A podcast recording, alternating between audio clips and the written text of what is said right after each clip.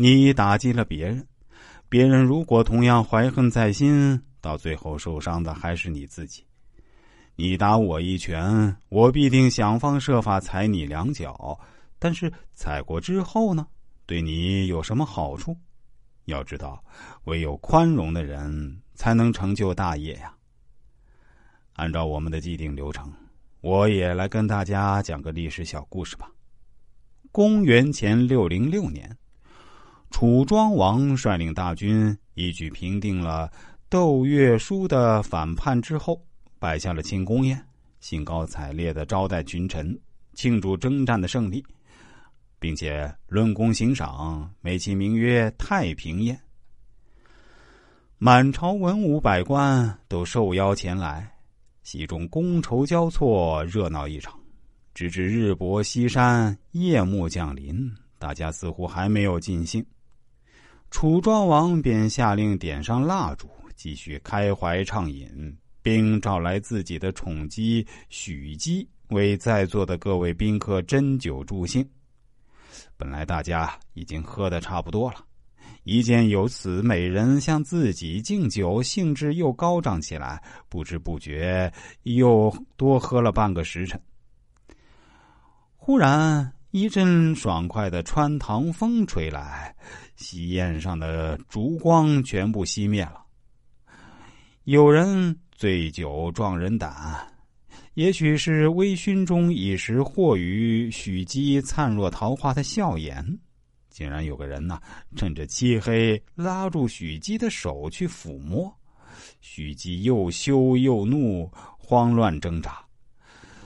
这中间啊，抓住了那个人的帽缨，奋力一扯，把他扯断了。他手握那根帽缨，急急忙忙回到楚王身边，凑在大王耳边委屈的说。请大王为臣妾做主，我奉大王旨意为下面的百官敬酒。可是有人不识好歹，趁着烛光对我无礼。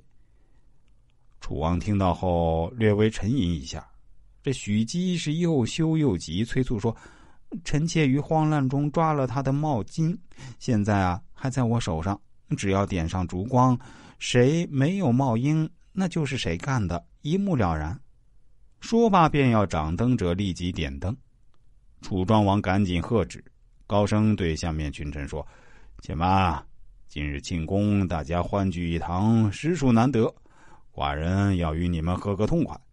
现在命令你们通通折断帽缨，将官帽放置一边，毫无顾忌的开怀畅饮。”众大臣见大王难得有这样的好心情，都投其所好，纷纷照办。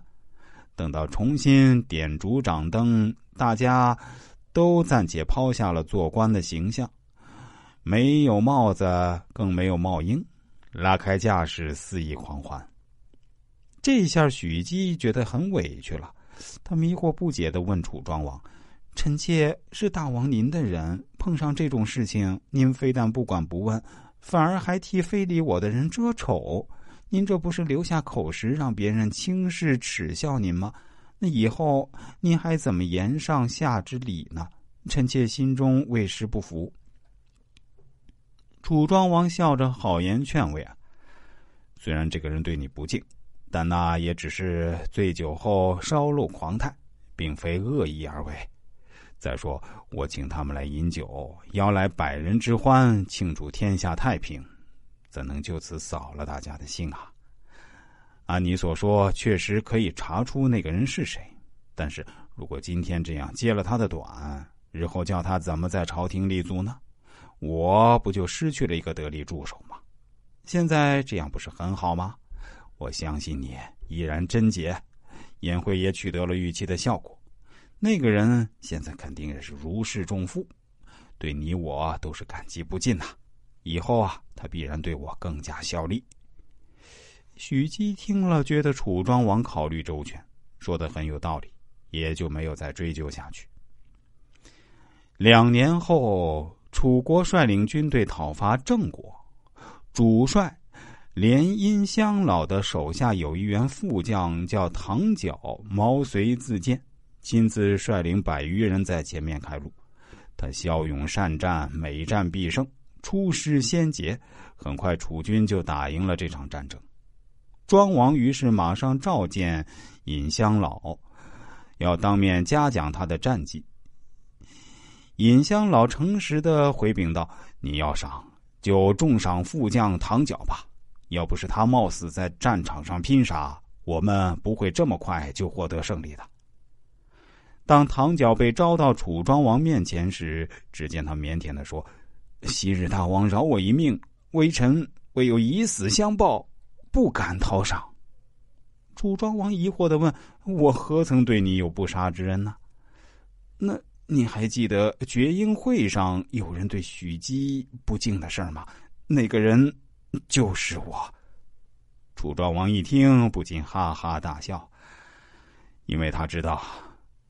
正是自己的杜权量能，不但保全了许姬的名声，而且还得到一名忠勇的大将，并赢得一场战争。